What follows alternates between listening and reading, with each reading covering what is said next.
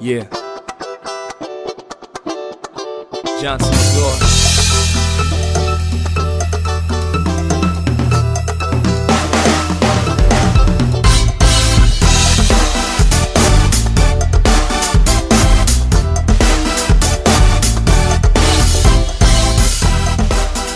Bienvenidos y bienvenidas, otra vez dije lo mismo, bienvenidas y bienvenidos, pero bueno, ya es parte de la rutina equivocarme frecuentemente, a una edición más del Informal Podcast. En esta oportunidad me acompaña nuevamente, y no sé hasta cuándo, pues, porque aquí lo tengo como un saco montado Santiago Altriaga, parte de este equipo de trabajo, que ha tenido varias amonestaciones últimamente y después vamos a explicar el por qué, pero es que la gente no hace caso, ¿vale? Eh, Sí, ya me van a despedir. no, todavía no, todavía vamos a despedir.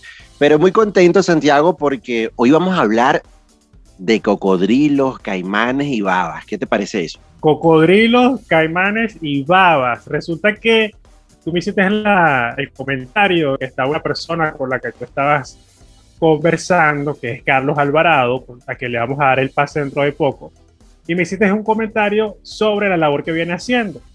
Yo no sabía de Carlos hasta que me pasaste el enlace y resulta que yo indi- indirectamente estoy conectado con Carlos porque Carlos conoce a Eduardo Zeplaski y a Alfredo Artiaga, que murió lamentablemente hace un tiempo. Y resulta que Alfredo Artiaga, tanto Eduardo Zeplaski, fueron profesores míos, uno de maestría y otro de pregrado. Alfredo Artiaga, que falleció recientemente. Entonces, Alfredo comentó en varias oportunidades que él estaba en un programa de conservación en el que él participaba, que era la conservación del caimán del Orinoco.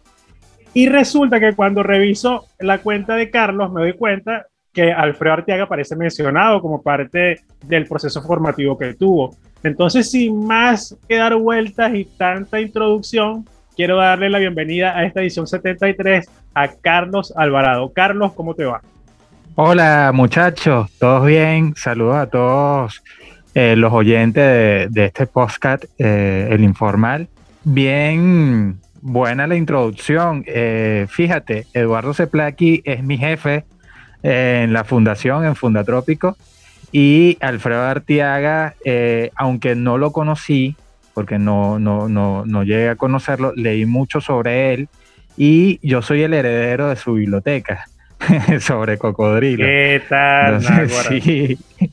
Entonces, bueno, para mí es un placer que, que hayas conocido a estos dos personajes eh, que hoy en día han, han sido parte de esta formación como profesional y como especialista en cocodrilos de Venezuela. Carlos, eres egresado biólogo de la Universidad Central de Venezuela con una especialización en ecología. Acláranos eso un poco para poder entenderlo bien. Ok, sí, yo soy egresado de eh, la Universidad Central de Venezuela, pero en este caso la Escuela de Biología eh, tiene cinco menciones. Una es tecnología de alimentos, donde se dan los cifrinitos. Otra es eh, biología celular. Está botánica, está biología animal o zoología. Y está la, la que yo escogí, que es la, la más hippie, la de los ecólogos. Eh, eh, es la que me gusta. Y, y bueno, la ecología, eh, un poquito para, para mencionar esto que es importante. Ahí muchos hablan no del ecologismo, el ecólogo, la ecología. Fíjate, la ecología es una ciencia que estudia a los organismos y su entorno, ¿sí? Eh, al ecosistema como tal. El ecologismo es un movimiento muy diferente a unas ciencias.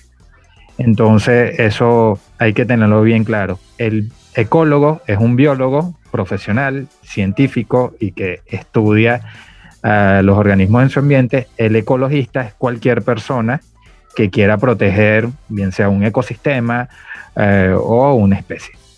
Aquí tenemos que dentro de la eh, mención que escogiste, que es ecología, como, biólogo, también eres especialista en manejo de fauna silvestre, eh, pero específicamente en la parte de cocodrilos y tortugas continentales. Es muy trascendental para nosotros, eh, inclusive de manera personal, poder entrevistarte porque es bastante complicado ejercer la protección del medio ambiente en Venezuela y sobre todo con especies en peligro de extinción.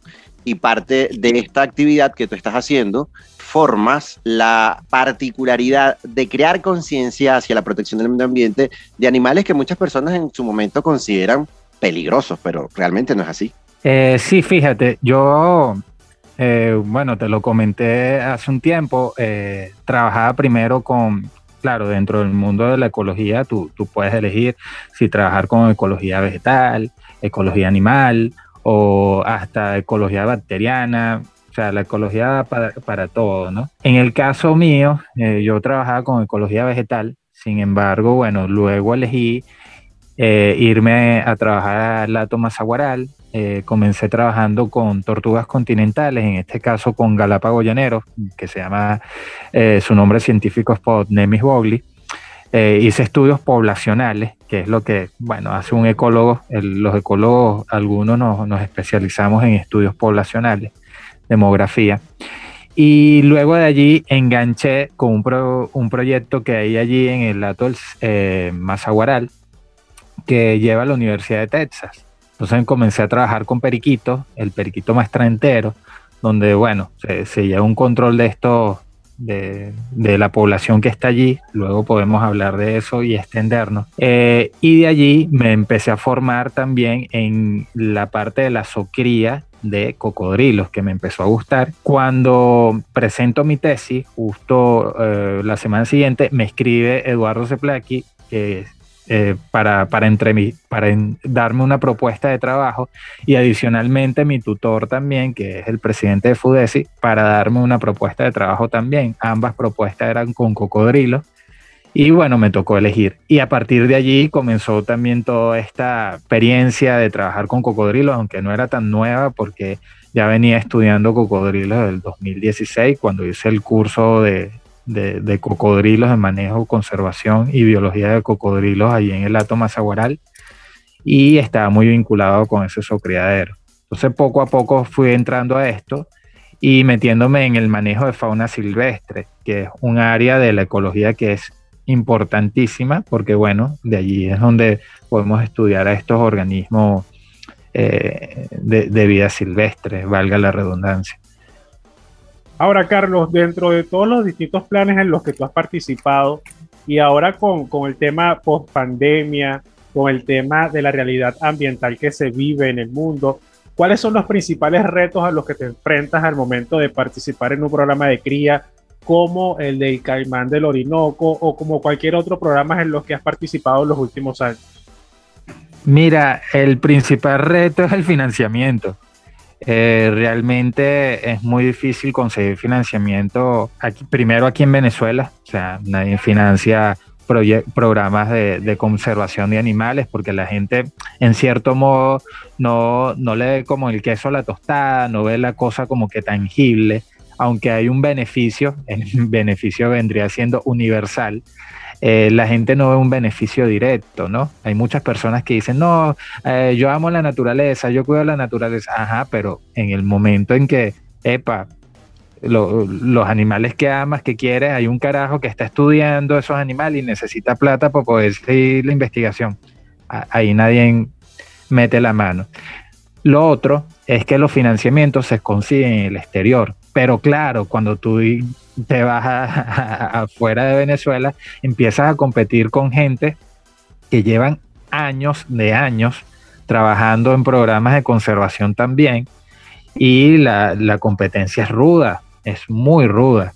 Además que bueno, también está el tema del dominio de, del inglés. A juro lo tienes que, tener y si no, bueno, está fregado porque eh, cuando tú haces las propuestas tienen que venir escritas en inglés, cuando te relacionas con las personas que, que además financian, en la mayoría maneja el idioma inglés, entonces eh, es un poquito difícil y yo creo que ahí es donde está el desafío principal, buscar financiamiento, eh, es lo más difícil. Lo otro, bueno, mantenerse en un país donde por un lado tú estás conservando, pero por el otro lado se destruye. Ese es el segundo desafío y, es un desafío fuerte, fuerte, fuerte.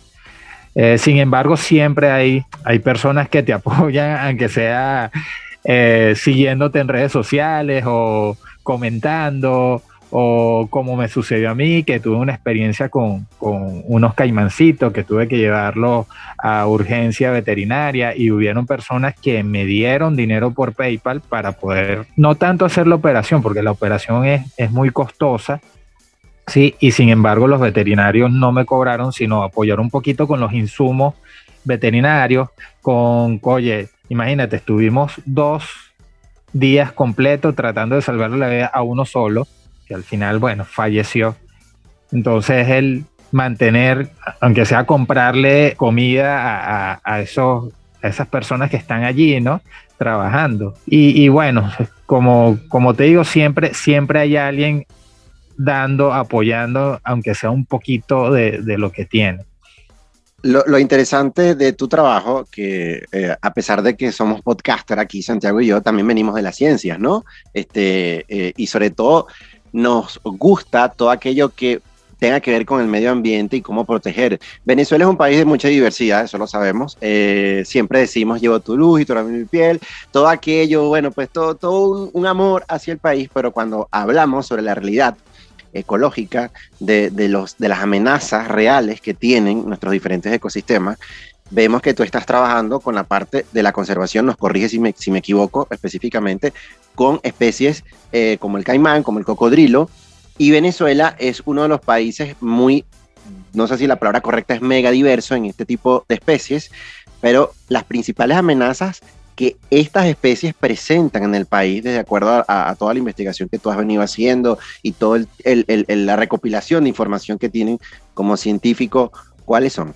Mira, eh, en primer lugar, si somos un país con un gran número de, especies de cocodrílidos. Tenemos cinco especies en total. Hay una que al parecer está y no está, no se sabe bien.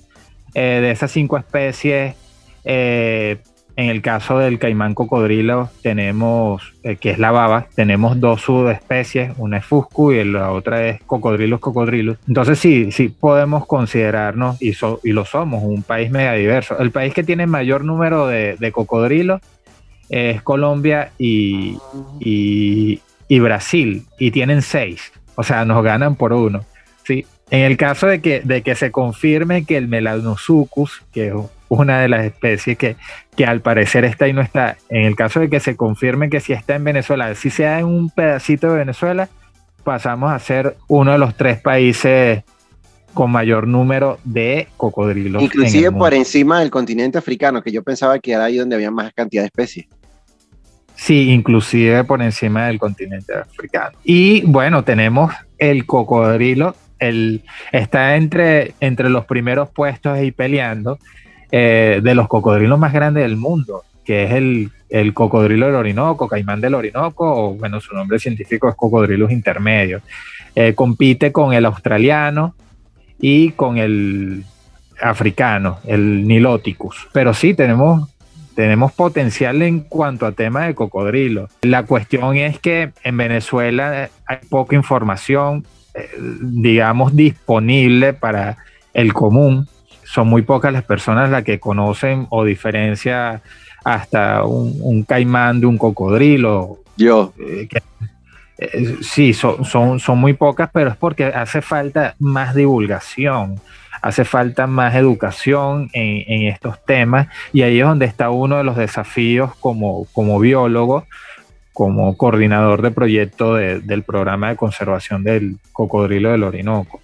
Mira, Santiago, eso, eso que nos dicen a veces, y te interrumpo aquí muy directamente, porque es verdad, cuando tú vas al llano, lo primero que te dicen, ah, para que vayas y comas baba, porque, porque es parte de la alimentación. Incluso sé de Brasil, de gente que vive allá, y lo vi cuando estuve ahí, que vas a ciertas zonas del país en supermercados, y así como aquí venden pollo este, empaquetado, allá te venden especies de cocodrilo, partes Mm, vamos a decirlo, manufacturado, no sé si esa es la palabra correcta, preparado para el consumo. ¿Sería viable, sería justo y sería correcto el que tuviésemos especies de ese estilo bajo, no sé, crianza para la alimentación humana? ¿Cómo lo ves tú? Mira, fíjate, en Venezuela está el programa BABA hace, hasta hace poco.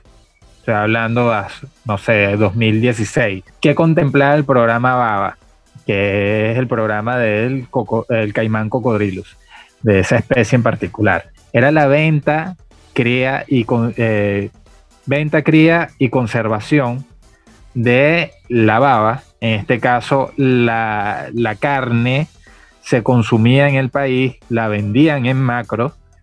Imagínate, en macro, así como tú dices, de que la conseguías en, eh, allá en Brasil en un automercado. Aquí la vendían en macro, la carne de baba y la carne de chihuire también. Claro, esto con un precinto, con un sello y, todo bien registrado. Y la piel era para eh, comercio eh, internacional. Se exportaba pieles de baba. ¿Qué sucede? Bueno, el programa, a pesar de que era muy exitoso en su momento, hoy en día no, no, no continúa ese programa, se cayó ese programa. Realmente sé muy poco sobre eso, pero sé que, en los últimos años no, prosperó el, programa de Baba. Pero sí es viable, es viable, es viable y además con, con eso evitas la cacería furtiva, que es lo más importante de todo esto, porque tienes un mercado regulado y controlado. ¿Qué sucede? Tú no puedes, en el caso de Venezuela, eh, el programa BABA lo que hacía era que se realizaban estudios poblacionales en atos conservacionistas y cada ato tenía una cuota de cosecha de babas. O sea, te decían, bueno, mira, de tu ato tú puedes sacar 100, 100 pieles de baba y te vamos a pagar tanto por esas 100 pieles de baba. ¿Sí? Entonces, había una regulación y un control de eso. Hoy en día no hay nada de eso y de hecho, eh, ah, aparte de eso, eh, estos son animales citogénicos. ¿Qué quiere decir esto? Que hay un control de venta, cacería y comercialización de estos animales. No lo puedes comercializar durante todo el año, no lo puedes cazar durante todo el año. Hay un tiempo de veda, ¿no? Como se diría. Sí, hay tiempos de veda.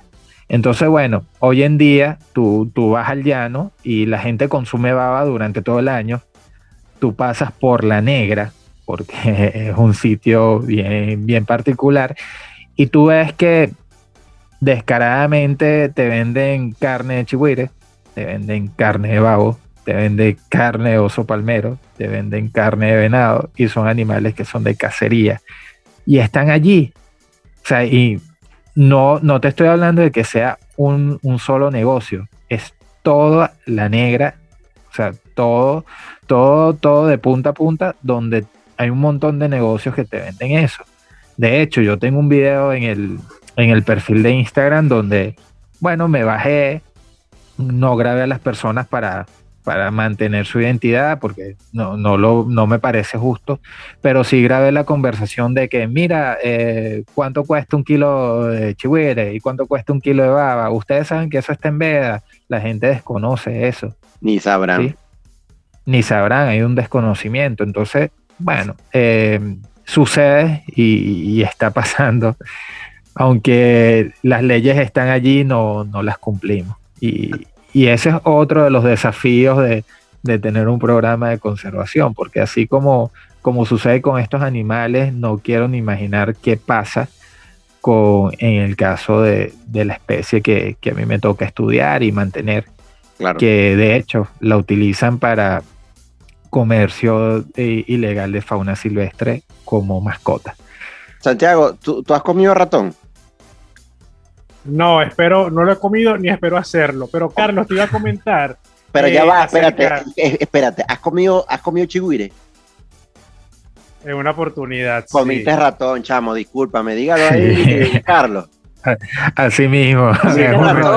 Comiste ratón, porque es primo hermano del ruedo. no, no, no, no, El, el, acure es diferente. Es totalmente diferente. lo, que, lo que iba a comentar, si mi conexión me lo permite, Jesús Alfonso, a Carlos. Carlos, que te iba a preguntar era el tema. Tú mencionabas sobre el tema del tráfico de especies. Mira, recientemente, hace una semana y media, casi dos, en el terminal de Charallave, entrando, estaba un señor en silla de ruedas con una jaula y con cinco periquitos. No, o sea, yo tengo una formación en el área ambiental y sé que todo eso está mal, está muy mal. Pero ahí viene el reto de nosotros que estamos en el área, en esa área de, de eh, la educación, la parte de la educación. Y también relacionado con el tema de la educación, yo he visto en tu perfil que tú has hecho una, una interacción bien interesante con el tema de las redes sociales. Tú has vinculado mucho tu activismo en pro de la conservación de todas las especies que has mencionado y con el tema de tu, de tu formación, de tu profesión, con el tema de redes sociales. ¿Cuáles han sido esa, cuál ha sido la mejor experiencia que te ha dado la interacción por redes sociales publicando el trabajo que vienes haciendo? Yo creo que, que la, la mayor reacción ha sido el, en este caso, el demostrar que más allá de una especie un animal fiero, un animal como lo estigmatizamos de come gente, los cocodrilos pueden ser cuchi. Eso yo creo que, que y sensibles, ¿no? Eso es lo que, lo que, lo que he logrado y muchas personas me lo han mencionado de que, oye Carlos, yo no pensaba que esos animales podrían ser tan tiernos. Eh, me sucedió con, con los caimancitos bebés le demostré eso a las personas. E, eso en primer lugar. No sé a, qué punto he trascendido con, el mensaje de, educación ambiental, de divulgación, pero lo que sí sé es que eh, la, comunidad que he alcanzado con este perfil es una comunidad que está muy vinculada a lo que es la protección animal, está muy vinculada a la conservación y, por eso es que se ha hecho buena química con, todas estas personas. Eh, parte de tu trabajo como curador en el Museo de Ciencias Naturales, y digamos es la referencia a nivel nacional, ¿en qué consiste? Mira, eh, ¿qué hace un curador? El curador tiene que mantener las colecciones en, perfecto estado. Es decir, eh, cuando hablamos de, colecciones, son todas las muestras biológicas eh, que se mantienen en este sitio que son destinadas a la investigación. Sí, eh, en el caso donde yo estoy, que es herpetología, nosotros contamos con colecciones, lo que llamamos colecciones húmedas. Es decir, que todos los organismos están dentro de frascos con alcohol para preservarse. Entonces tengo que estar pendiente de que todos los frascos tengan alcohol, que estén lo más saludable posible los ejemplares, que las etiquetas estén eh, en buenas condiciones, que se pueda leer la información que está allí, porque cada ejemplar tiene una información de quién lo colectó, cuándo lo colectó, eh, la fecha eh, que, se colectó, qué especie es y en qué lugar se colectó. Eh, etcétera, etcétera, etcétera. Entonces, eh, ese es el trabajo de, en, mi caso, asistente de curador. Yo soy asistente de curador en el museo, pero adicionalmente, eh, que está, esa sería la parte de mantenimiento, está la parte de investigación, de identificar las muestras biológicas que no tienen etiqueta o que no se conoce qué especie es. Sería como un forense. Sí, es como un forense. Y adicionalmente a, eso también está la parte de divulgación, porque es importante lo que no se divulga, lo que sí, lo que no se divulga realmente la gente no, no, va a saber que existe. Entonces es importante la parte de divulgación. Y lo otro es la parte de educación y de, educación y exposiciones, que es lo que se hace en eh, el edificio de exposiciones que está en Bellas Artes, que es bueno mostrar qué es lo que tiene el museo y la descripción de cada pieza. No, interesantísimo, interesantísimo. Yo creo que una de las cosas que yo resumo en esta entrevista es que si usted que nos está escuchando se encuentra en el país en que se encuentre, usted ve en una carretera, en una vía, a una persona vendiendo un animal eh, que debería ser salvaje, que debería ser libre, que no debería estar en cautiverio, usted no lo compre porque si no está contribuyendo. Sé que es difícil, es difícil con todo lo que estamos viviendo, pero es ser parte del problema, es ser parte de la extinción y la amenaza a especies que se encuentran en condiciones de vulnerabilidad. Ahora, tú, Carlos, en, este tiempo que has estado trabajando en el llano, bueno, y con todo el tema de las especies, ¿hace cuánto no haces actividades de campo? ¿Hace cuánto no vas a estos planes de conservación? Y te lo pregunto, es para conocer el antes y el después de la pandemia. ¿Cuáles eran las condiciones anteriores y las condiciones actuales de tu trabajo en esa área?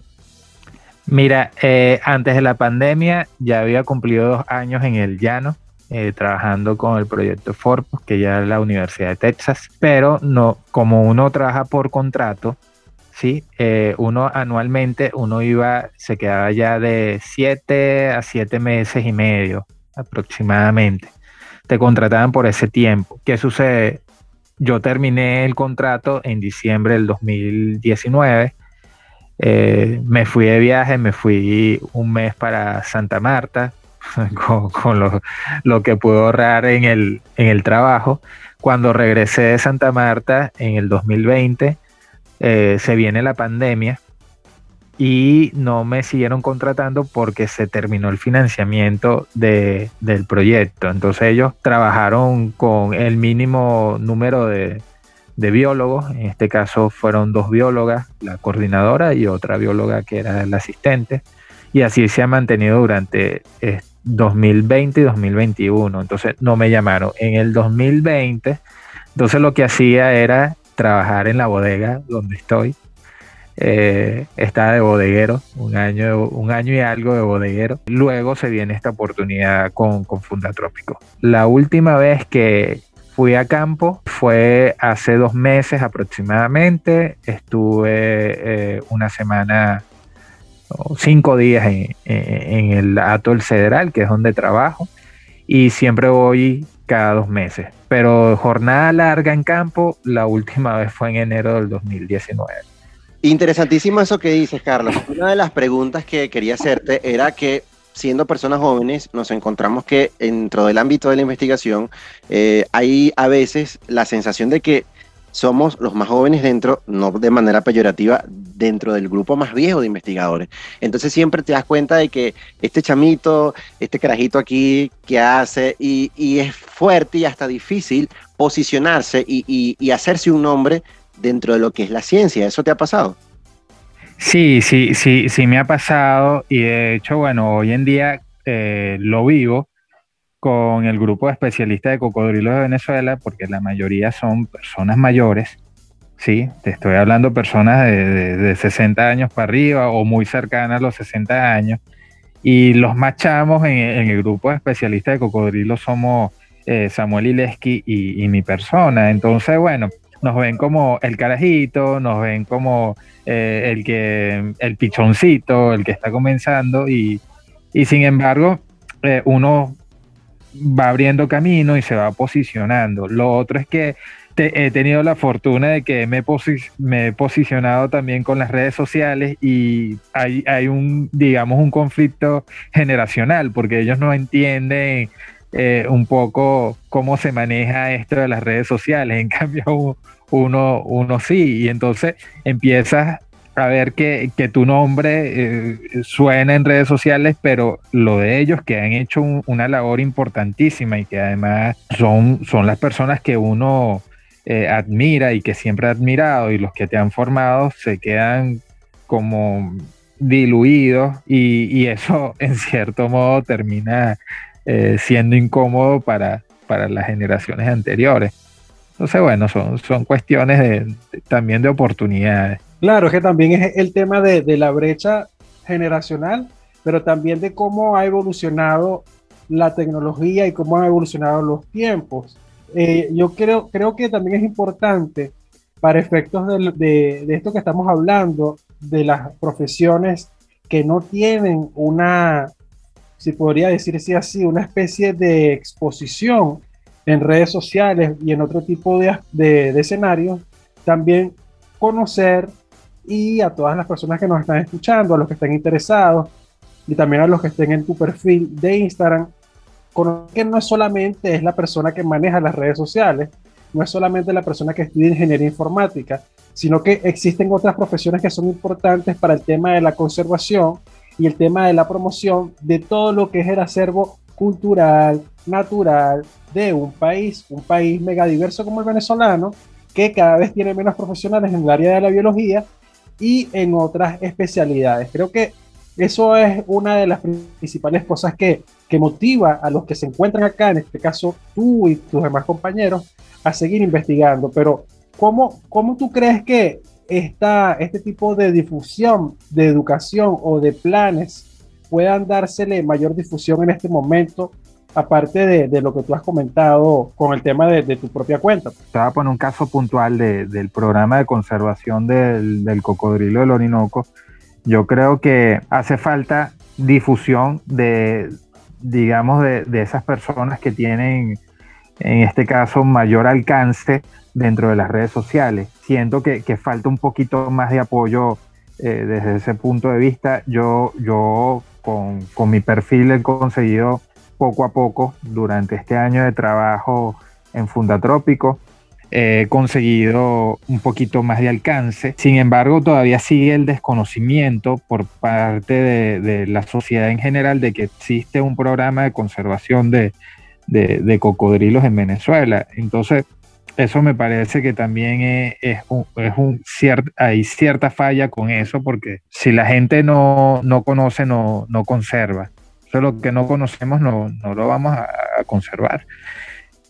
Haciendo esa referencia del uso de la internet, del, del, Instagram, de todas las redes sociales en particular, me llamó mucho la atención en estos días porque Carlos está publicando cosas bastante significativas relacionadas a la parte de la conservación y sobre todo de un trabajo interesante que es su actividad dentro del Museo de Ciencias Naturales en la ciudad de Caracas, en Venezuela. Y lo digo porque en estos días estabas colocando a un niño que llevaste de visita y lo interesante es que fuiste viendo que el niño hacía cada etapa que tú le estabas mostrando y, era una situación impresionante para él el verificar, el conocer, el darse cuenta de todos esos detalles. Y lo digo ¿por qué? porque pues, por experiencia propia, recuerdo cuando mi papá me llevaba al Museo Antropológico aquí en Maracay, que prácticamente nadie visitaba, al Museo de Arte, a cantidad de espacios de conocimiento, de ciencia que teníamos y que tenemos en algunas ciudades de Venezuela, pero que pocas personas lo desaprovechan. ¿Crees entonces que eso es interesante,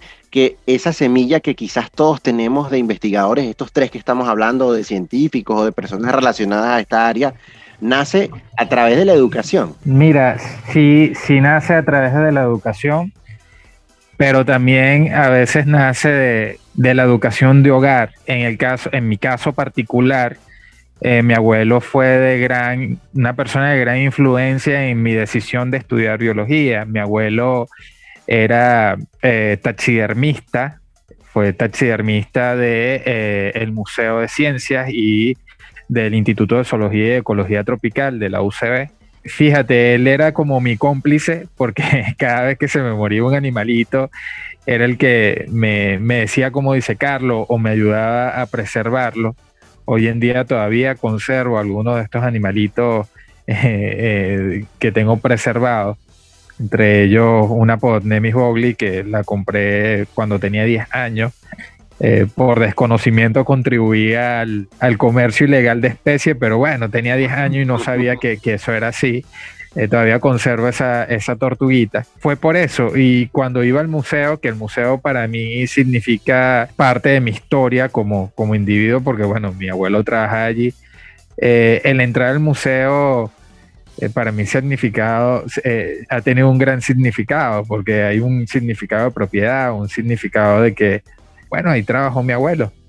Entonces, es lo que yo también quisiera darle, eh, en este caso, a, mi sobrino, que fue el que llevé al museo, eh, darle esa experiencia de que se enamore también de las ciencias y no solo eso, sino que también ese mensaje eh, pueda llevarlo a otros niños que, o, padres que estén, que me sigan en, en, redes sociales, ¿sí? Que de repente, mira, le, muestran un video de, Luisito ahí recorriendo el Museo de, Ciencias y, ah, el papá se interesó o el niño se interesó y vamos ahí a conocer lo mismo que conoció, en este caso, mi sobrino Luisito. Entonces, eh, iba, iba también por ahí un poco eso, esos videos de divulgación de lo que está haciendo mi sobrinito en, el museo. Sí, esa creo que es una de las principales cosas que todos debemos hacer en algún momento, no solamente por un tema de cumplir socialmente con los museos, sino para estimular a las futuras generaciones a buscar algo más allá de lo que se proyecta. Les voy a poner un caso. Conozco un vecino que tiene aproximadamente unos, ¿qué? unos 10, 11 años y un día se acercó a su mamá, a su tía, y les comentó que él iba a ser youtuber porque él quiere darle dinero, quiere aportarle algo a todos ellos. Entonces, ese, ese, ese comentario de ese niño ante la exposición de las redes sociales, ante la exposición a esta realidad que nos arropa a todos, también debe ser conducida por los padres y, y direccionada a que, bueno, mira, también existen otras alternativas aparte de ser youtuber, aparte de estar expuesto en TikTok o en las demás redes y plataformas que existen. Creo que esa es la, labor que tenemos que hacer nosotros cuando nos toque relacionarnos con algún infante y, eso me parece genial que lo vengas haciendo, Carlos. Ahora, también yo creo que tengo que preguntar esto y, después les explicaré en unas historias de Instagram porque creo que debo preguntar, pero no voy a preguntar. Eso se lo explicaré al detalle. Pero lo cierto es que te iba a preguntar, Carlos, es de, tus colegas profesionales en el área, ¿tú consideras que, que, la mayoría que se ha ido del país se encuentran ejerciendo o no se encuentran ejerciendo la profesión? Hay una cierta cantidad de que, que, se fueron del país y hoy en día están haciendo posgrado. Me atrevería a decir que como un 40% aproximadamente.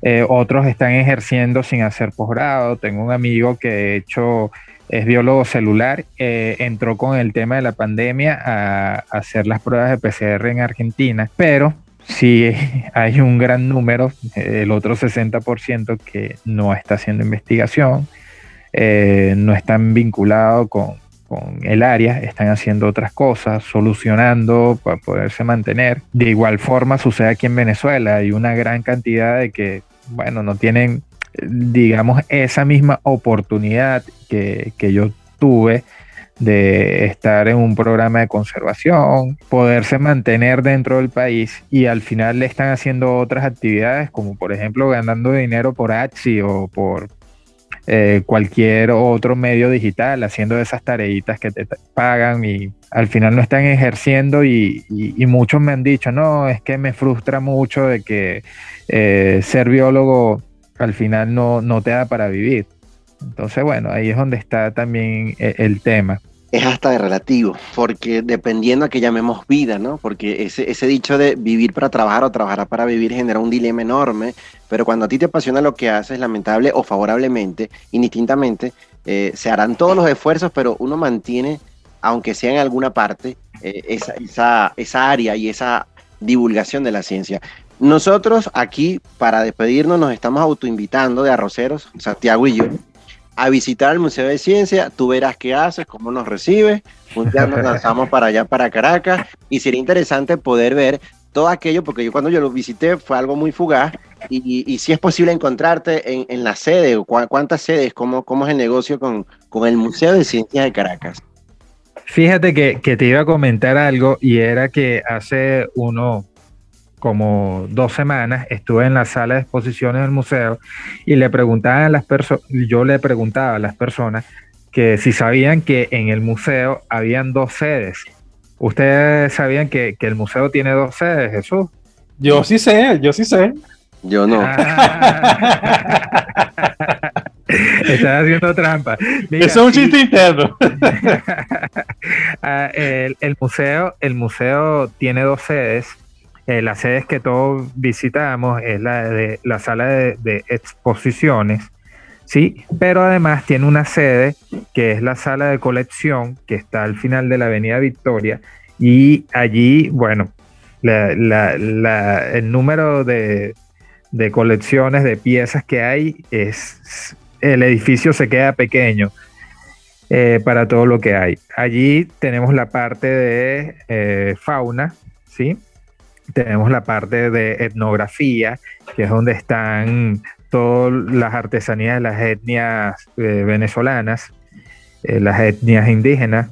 hay una sala nada más de África, imagínate, de, África, hay una sala que tiene de, paleontología, hay una sala de mineralogía y rocas, hay una sala de arqueología física y, hasta hay momias, imagínate, la colección es, es brutal y ahí está toda, toda todo nuestro, nuestro patrimonio como país. Y parte de eso, ¿por qué no sale exposición, Carlos? Mira, porque está de, esas colecciones están para investigación. Sin embargo, ahorita estamos en un proyecto, que ese proyecto, bueno, está financiado por el Ministerio de Ciencia y Tecnología, donde toda esa colección se va a digitalizar y se va a poner eh, a disposición del público en, Internet. Entonces, con, todos sus detalles, quién lo colectó y todo eso. Y adicionalmente, bueno, para tener un registro interno con información que esa sí va a ser interna del museo para todos aquellos que quieran ir a hacer investigación. Porque esa sala está dedicada solamente a investigación. Ese edificio.